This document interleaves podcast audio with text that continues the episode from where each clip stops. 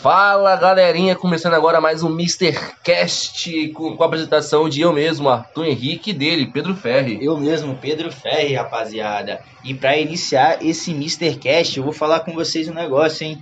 Segue a gente lá no Instagram, o meu é Pedro Ferri Tonini. Já o meu é ArthurNB98. Por quê? Porque lá a gente lançou uma caixinha de perguntas hoje, mais cedo, com algumas curiosidades, algumas dúvidas que vocês possam ter relacionado ao treinador de futebol, que é nosso tema de hoje, beleza, galera? É isso aí, galera. Vocês participando com a gente aqui, dando aquele apoio, visualizando aí, compartilhando com os amigos, pra gente bombar esse, esse Mr. Cast da gente aqui, seu podcast treinador.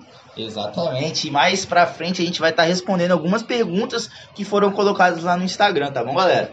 É, meu nome é Pedro, sou acadêmico da Universidade de Vila Velha, do sétimo período. Já o meu nome é Arthur, também acadêmico do sétimo período da faculdade da Universidade de Vila Velha. Isso aqui é um podcast, é um, uma parte do estágio profissional, né, onde a gente está ganhando uma experiência através do podcast, passando conhecimento para vocês também.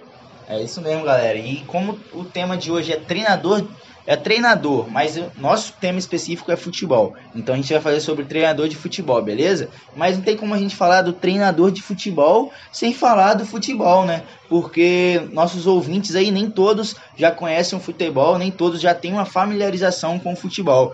Então eu vou começar falando um pouco sobre a história. É, o futebol ele veio lá na, lá na década de 1894, se eu não me engano, e ele chegou através de Charles Miller, que era um brasileiro que estudava na Inglaterra. E de lá ele trouxe duas bolas e um livro com algumas regras. E aí o futebol começou a ser praticado aqui no Brasil.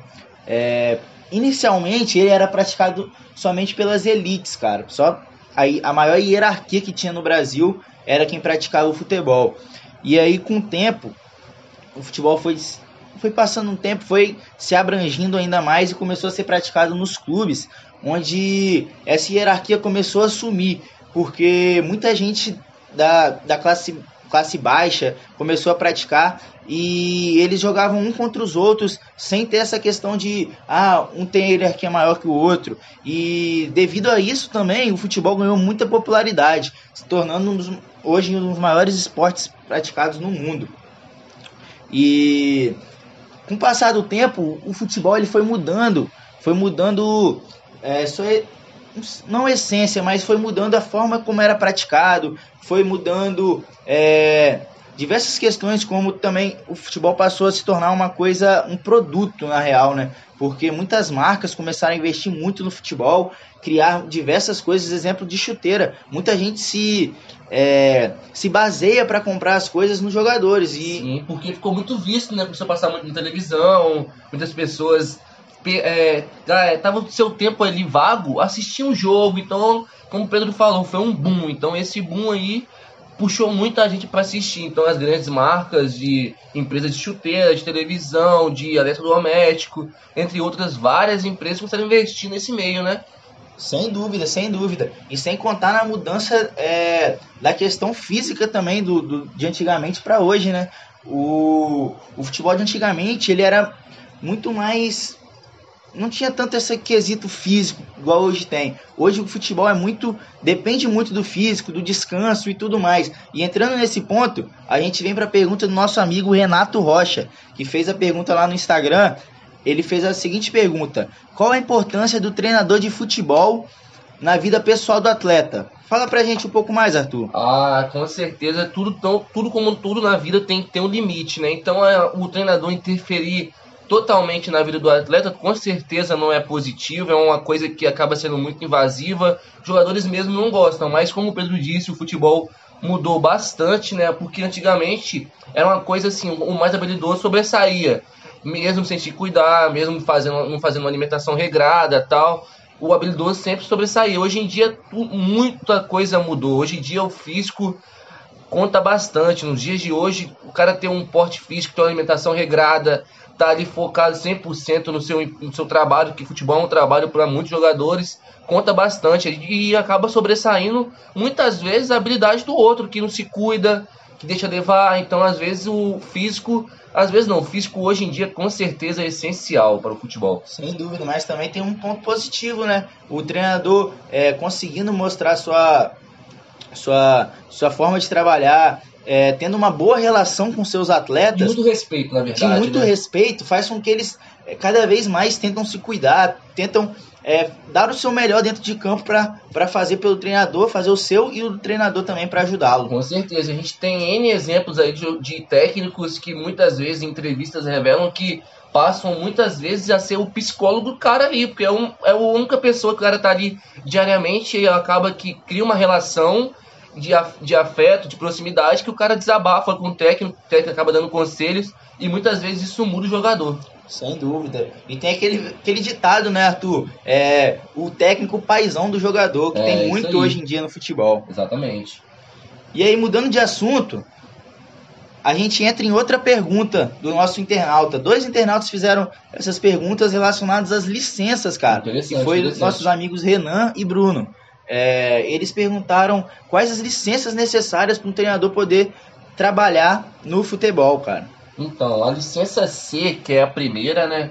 Ela só serve, ela tem uma carga horária de 150 horas e serve para o profissional atuar em escolas de futebol, aquela escolinha de futebol ali treinando os meninos da de pouca idade, assim, né? Uma, tipo uma base, digamos assim, tá ali treinando os rapazes.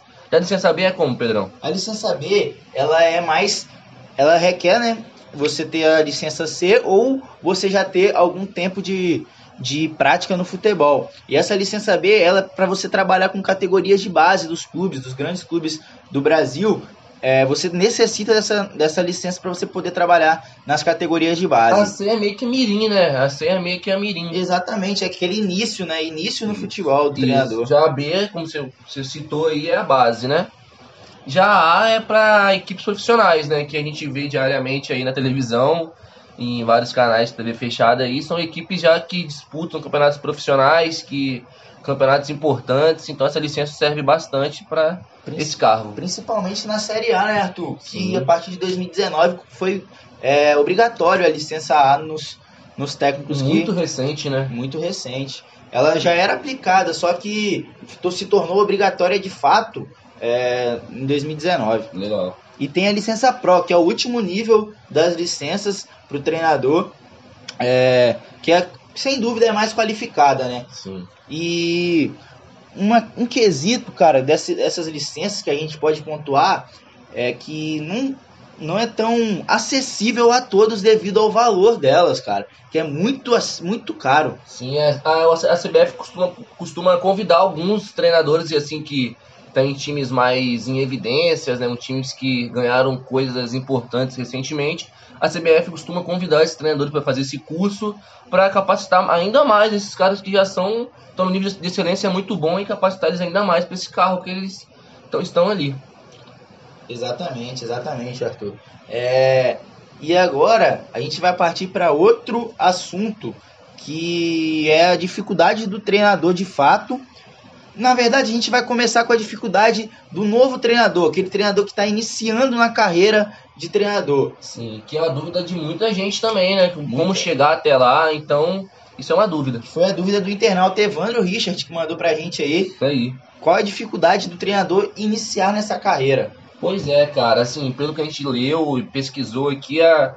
também a gente vivenciou alguns casos, assim, podemos ver alguns colegas, amigos passando por essa dificuldade, que é o seguinte, a gente forma na faculdade ali, a nossa verba não é, não é tanta, né? Esses cursos requer um dinheiro, eu, a CBF oferece, porém é um curso caro, que para fazer o cara tem que dar uma ralada, né? Tem que passar uns perrengues aí.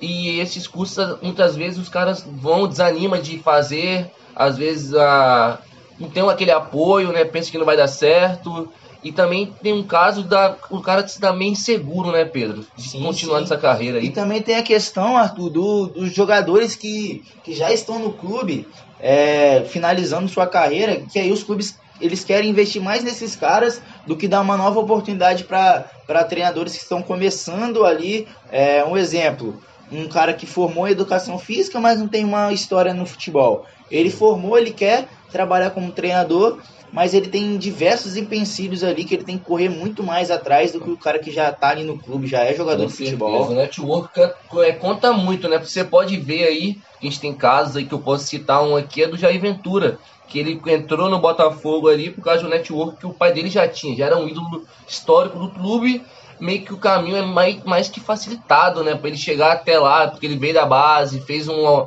um trabalho de auxiliar ali e tal, mas estava ali no meio, então sendo filho do, do grande Jairzinho, meio que ajuda muito, né? Ajuda sem muito. dúvida, sem dúvida. Sem tirar o mérito do Jair, que era um Com baita de treinador, não, com mas certeza. com certeza ele, ele teve uma, um network Um ali network, isso aí. maior do que o cara que estava chegando ali agora. Exatamente. E agora a gente vai partir para outro assunto, que é a mudança, as dificuldades do treinador no Brasil e por que ocorre tanta troca de treinadores. Arthur. Ah, esse é, um, esse é um tema assim muito legal da gente falar aqui, né?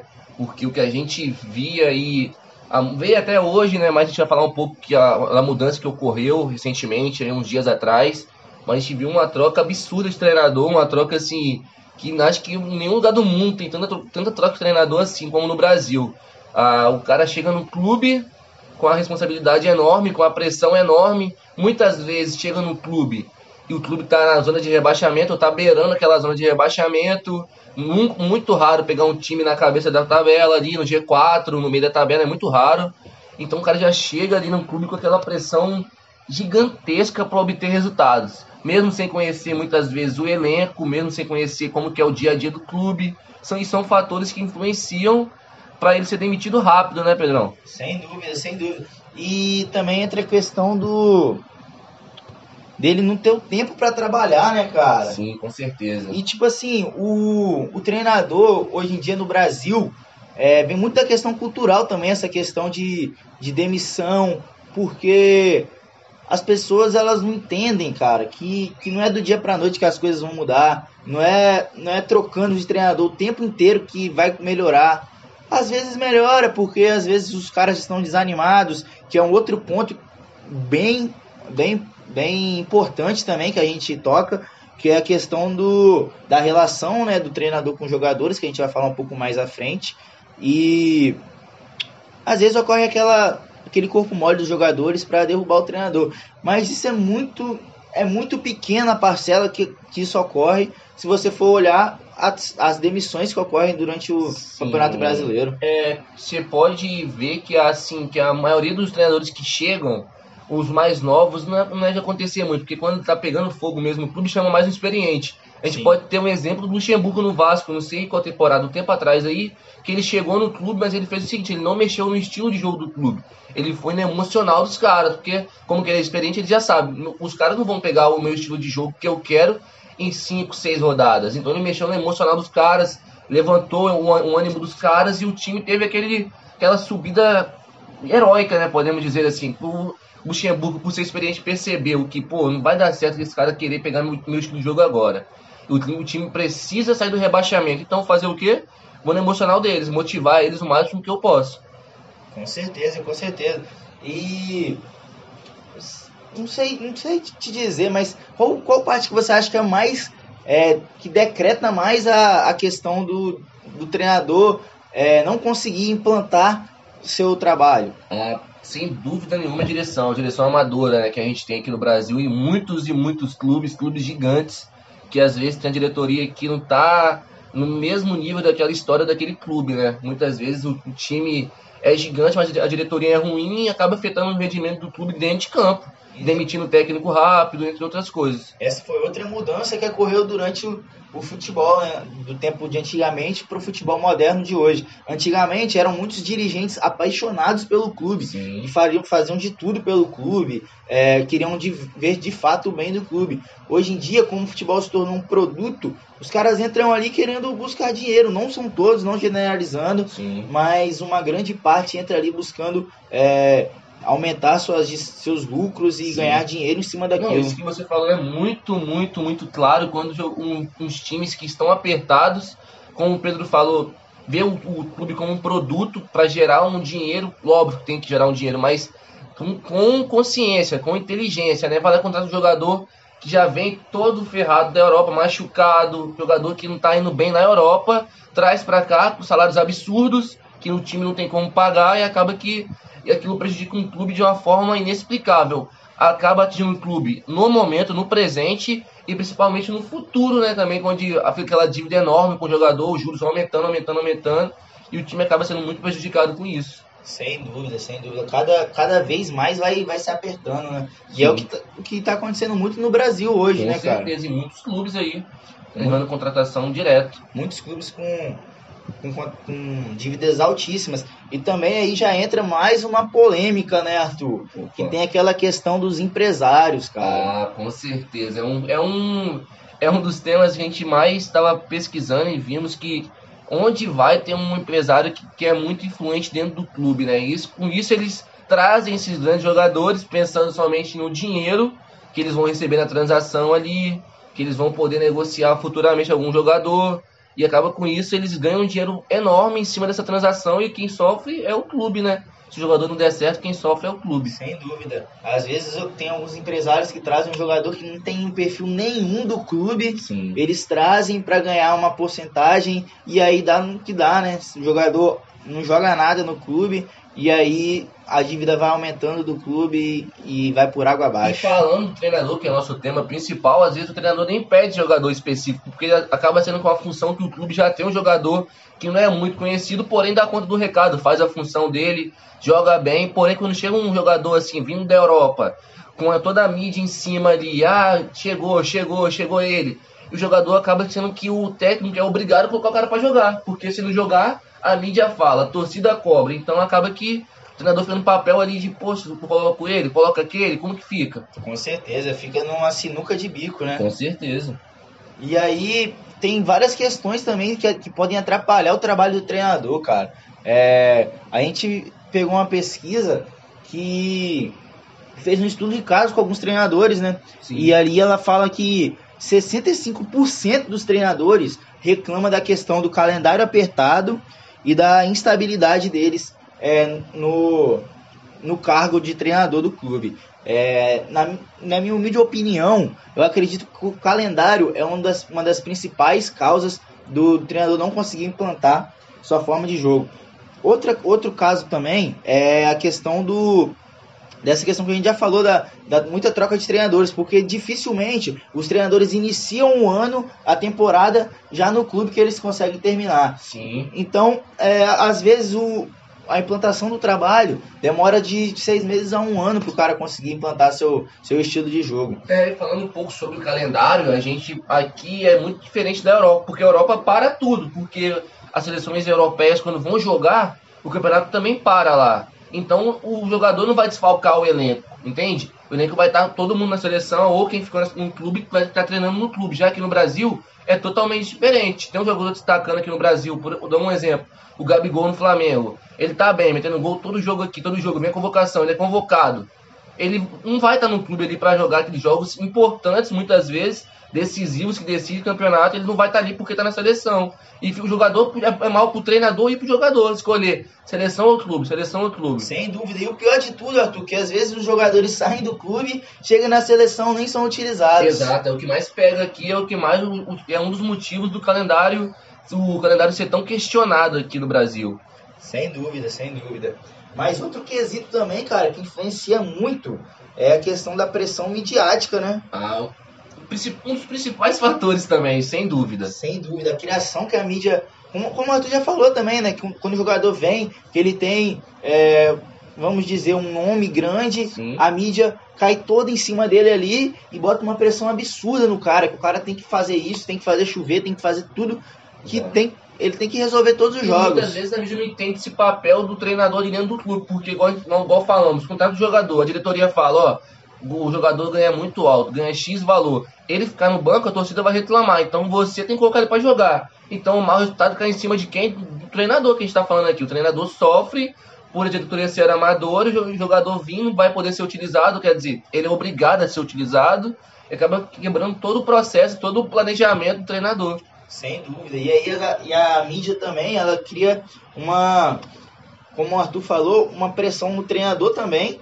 para ele ter que colocar para jogar, mas nem sempre é o caso. Às vezes o, o, treinador pede um jogador que ele é elenco, Sim. que é um jogador que consegue é, fazer aquele ambiente ficar bom. Um exemplo é o Ibrahimovic. O Milan estava se acabando, estava cada vez é, decaindo mais. Ibrahimovic Sim. chegou no clube, ele conseguiu mudar aquele ambiente ali. O Milan hoje está muito bem, cara. os caras, jogou lá pra cima, né? É a experiência, com né? Com certeza, conta muito, mas nem todo experiente é bom, né? A gente, tem, a gente tem exemplos de cara experiente que vem para aqui pro Brasil e acaba nem jogando, acaba vem só tirar o dinheiro dos clubes, isso é muito ruim para todo mundo aqui, principalmente pro nosso principal tema aqui que é o treinador, porque ele tá ali na linha de frente, digamos assim, ali botando o time em campo, conversando com a diretoria, pedindo reforços, então acaba prejudicando o próprio treinador. E a culpa vai cair sempre no colo do treinador. Sim, né? falando da mídia, a mídia que é, fala toda hora, ah, tira o cara, mas não entende que a diretoria obriga a colocar o cara, o cara tem que estar tá jogando.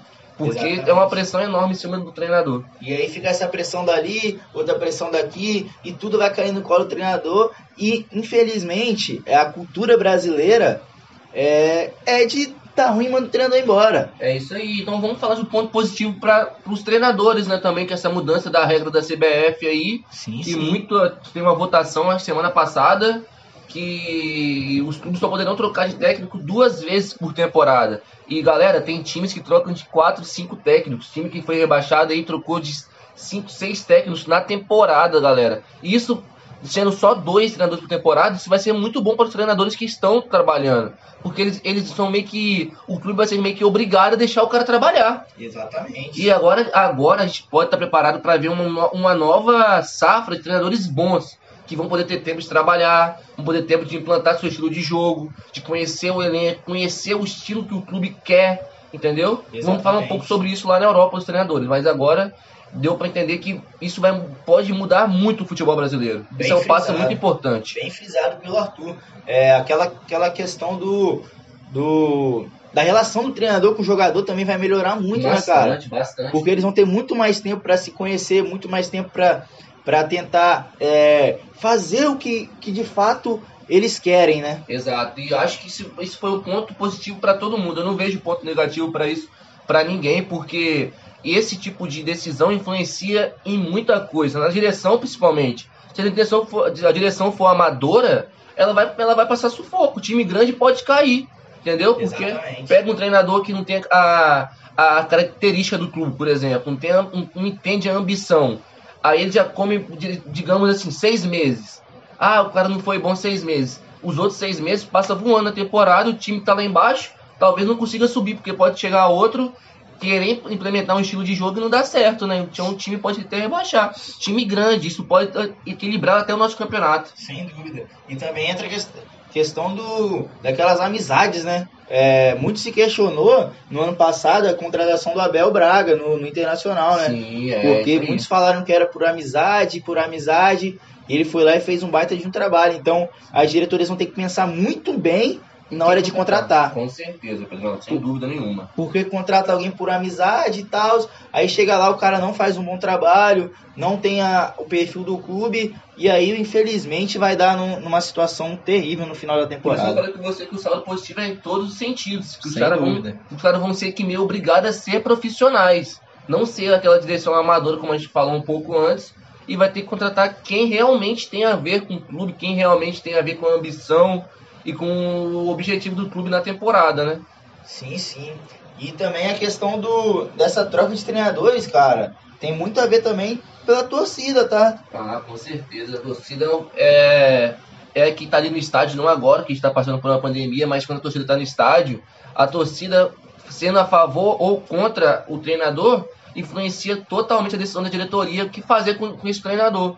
Porque muitas vezes, a gente, muitas vezes não, aqui é meio que raro, mas a torcida se vê que o jogador, o, o treinador quer botar um estilo de jogo, por os jogadores que faz corpo mole, igual você falou, não sim, quer correr, sim. não faz o que o técnico pede, não volta para marcar. Então a torcida observa muito isso e vê que muitas vezes nem é, nem é culpa do treinador e quem a diretoria manda embora é o treinador e deixa o jogador lá. É, infelizmente, cara, sempre que tem alguma coisa ruim, na maioria das vezes é culpa do treinador, né? Sempre Sim, cai no colo, cai no dele. dele. Cai no colo dele, porque ele tá, igual eu falei, na linha de frente toda hora, conversando com a imprensa também. Sim, que... sim. Dando a cara a tapa, né? Exatamente. A diretoria raramente aparece para trocar ideia com a imprensa, falar o porquê, como tá.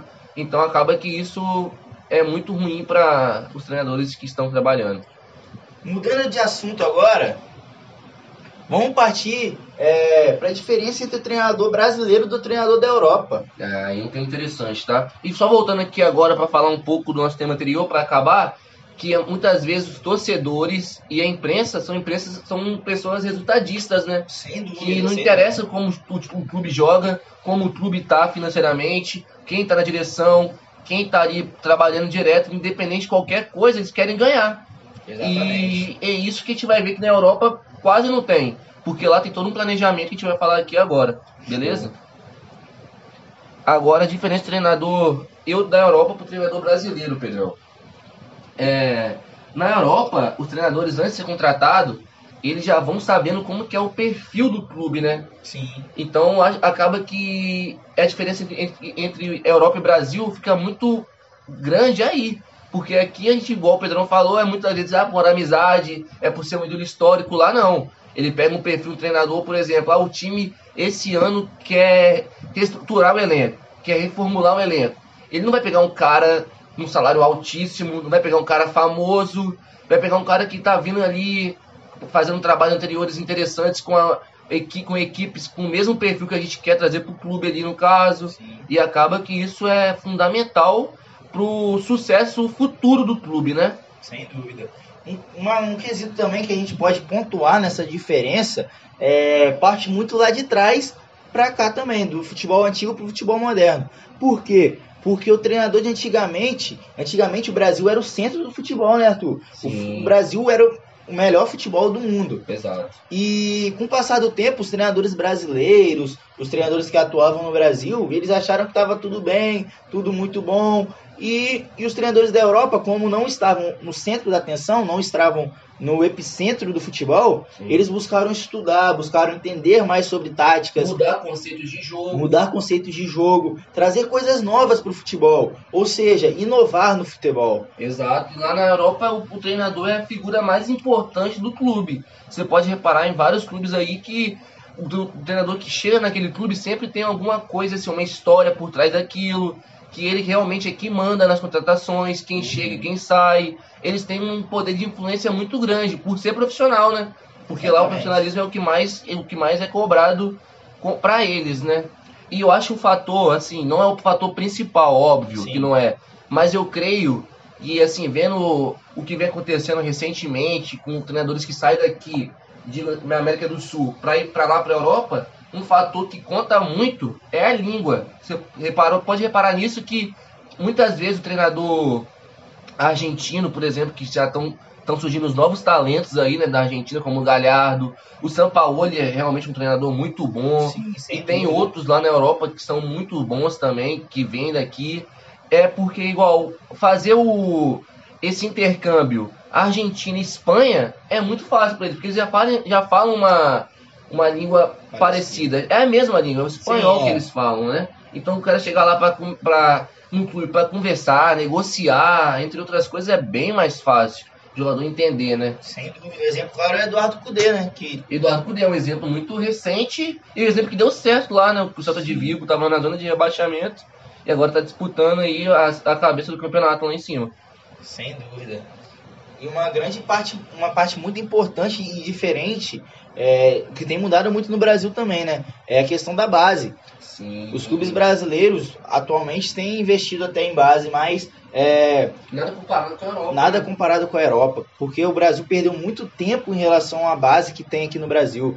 Muitos jogadores, é, bons jogadores da base, foram, foram perdidos os talentos porque não foram aproveitados da forma que deveria. Já na Europa, os caras valorizam muito a base deles. Sim, igual você falou lá no começo do podcast, que assim, a gente, na mudança do futebol espetáculo para o futebol negócio, eles perderam meio que esse time, né? Pra perceber que na base tem muito talento, tem. Muita gente fala que tem mega cenas na base ali que o clube não sabe aproveitar. E Sim. acaba que o, o Brasil é tão amador em relação à base que chega clubes da Ucrânia e consegue pegar jogadores a preço de banana aqui na nossa base. Depois o jogador estoura lá fora. O exemplo de o William, que está hoje no Arsenal. Exemplo do Douglas Costa, que também saiu do, do Grêmio novo, foi pro Shakhtar. O Luiz Adriano, que voltou agora, também saiu muito novo aqui do Internacional, que foi para lá e deu certo na Europa.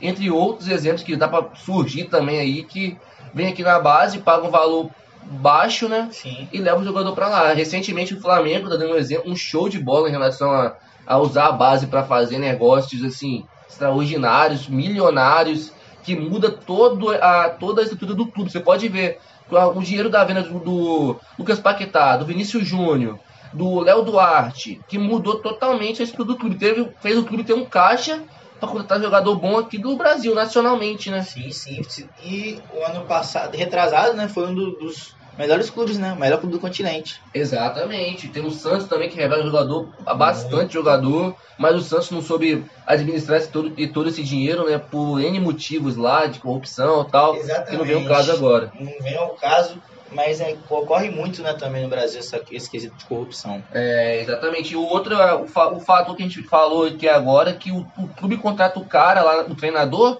de acordo com o objetivo da temporada. Eles não vão, os clubes lá, raramente você vê um clube pegar um, um clube mediano, um clube pequeno, digamos assim, pegar um, um treinador de ponta, de né? ponta, porque sabe que o objetivo do clube não é aquele lá que o treinador quer, vai chegar aquela ambição, ah não, tu vai subir esse time aqui agora, sabe?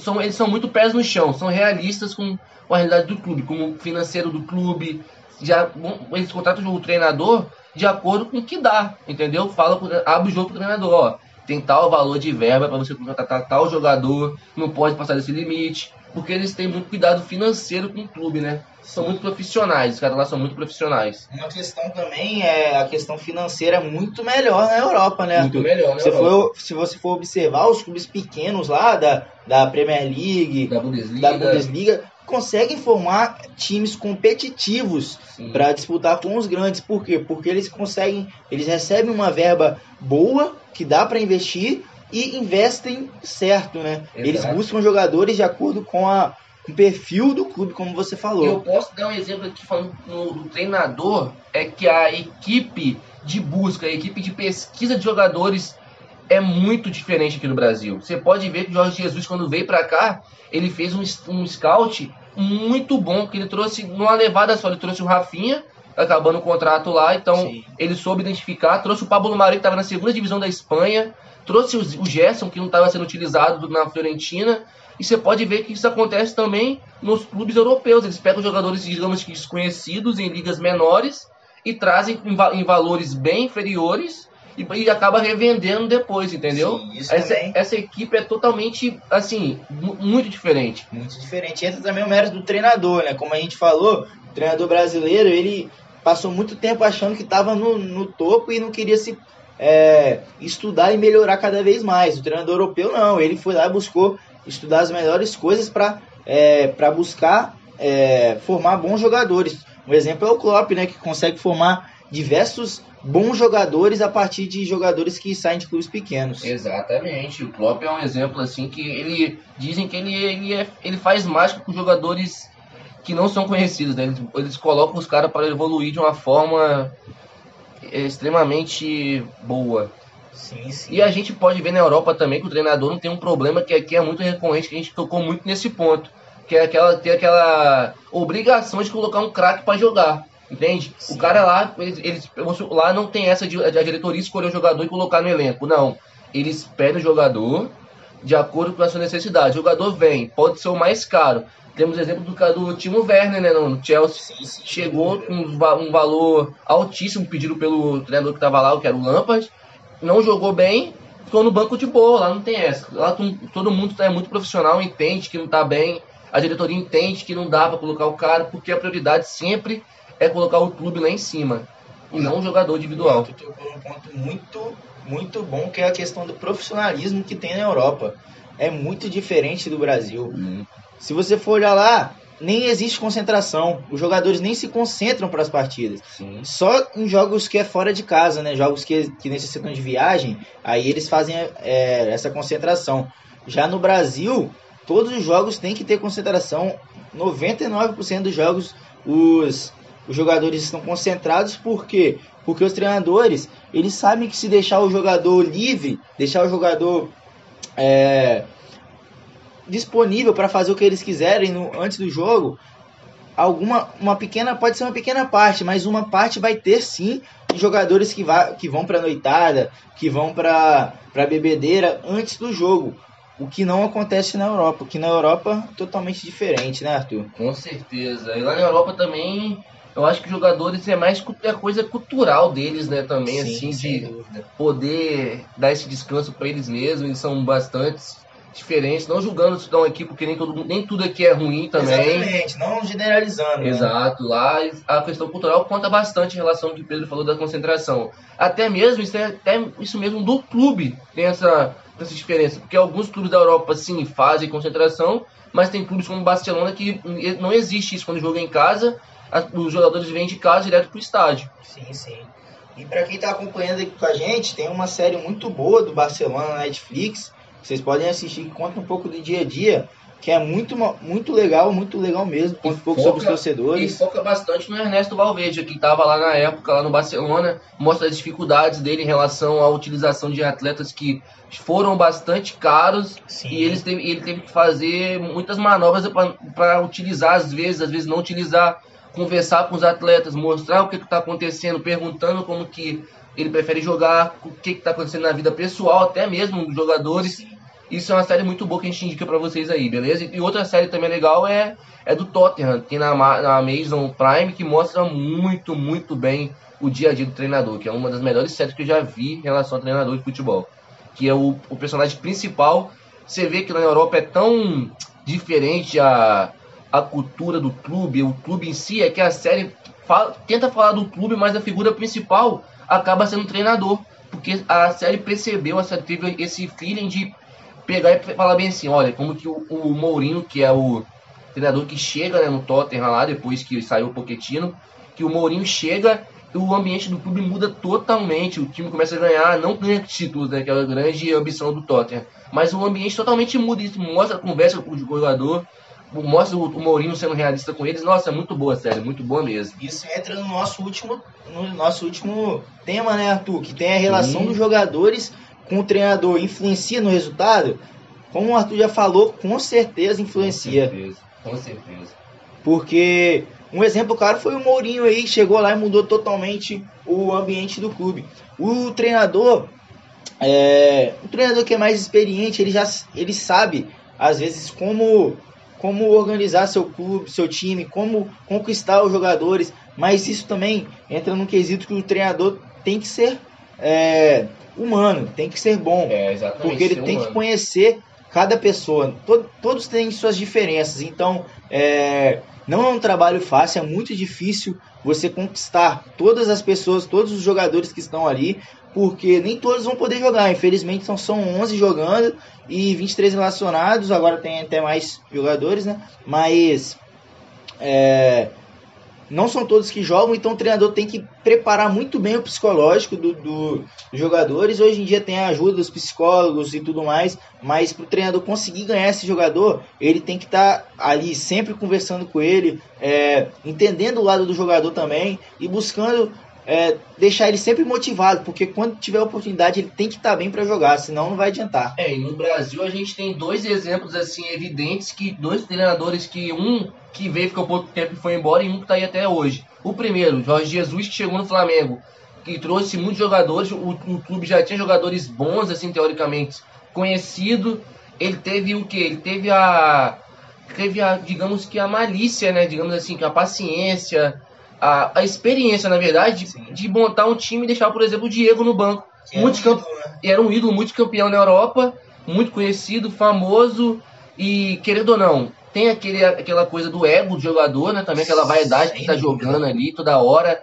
E ele soube administrar isso de uma maneira muito boa, colocando Diego em alguns jogos específicos mais importantes, né? Como na final da Libertadores. E outro cara aqui no Brasil, que eu assim, que eu admiro muito ele como técnico, é o Renato Gaúcho, que ele tem a capacidade de recuperar jogador que é impressionante. Ele pega jogadores que estão afastados em clubes, que ele traz pro Grêmio, ele muda a cabeça do jogador, com certeza conversando ali, mostrando como que é, como que ele quer. E o jogador acaba pegando aquela ideia, comprando a ideia e corre por ele em campo como se fosse, pô, é o cara que me salvou tal. E é uma coisa assim que é, eles, eles, admiram isso no Renato Gaúcho, jogadores mesmo. Como se todo jogo fosse uma final, né? Exato, exato. Eu acho que a base principal, essa relação treinador-jogador, que muita gente, a gente viu muitas entrevistas de jogadores falando é o, o pilar disso tudo é o respeito entre as duas partes. Sim. Saber aonde, igual eu tava falando no começo, é saber aonde chamar a atenção do jogador, é até saber onde o jogador pode ir, aquela relação de, de intimidade também, que muitas vezes pega, igual o Gabigol tava contando com o Jorge Jesus, de abraçar essas coisas, falar que era, que era um, o avô dele, o pai, não sei direito. Dar a liberdade, mas saber até onde dar a liberdade. Né? Isso aí, saber a hora de elogiar e a hora de cobrar. Sem dúvida. Então, galerinha, a gente vai ficando por aqui. Esse foi o Mr. Cast, tá bom? Se vocês gostaram, deixa o like aí, compartilha com a, com a rapaziada, beleza? Esse foi o Mr. Cast, valeu, Valeu, obrigado. galera. E ó, ó, um recadinho pra vocês aí, que a, o próximo Mr. Provavelmente vamos trazer um convidado bem interessante pra vocês aí, falando agora de outro esporte, a gente vai falar de outro esporte e convidados especiais. Espero que vocês estejam com a gente aí. Sigam a nossa rede social lá, ArthurNB98 e Pedro Ferri Tonini. E fiquem por dentro lá que a gente vai fazer algumas caixas de perguntas, tá bom? E a gente já agradece quem, quem participou lá com a gente. E estamos esperando vocês no próximo. Valeu. valeu, galera.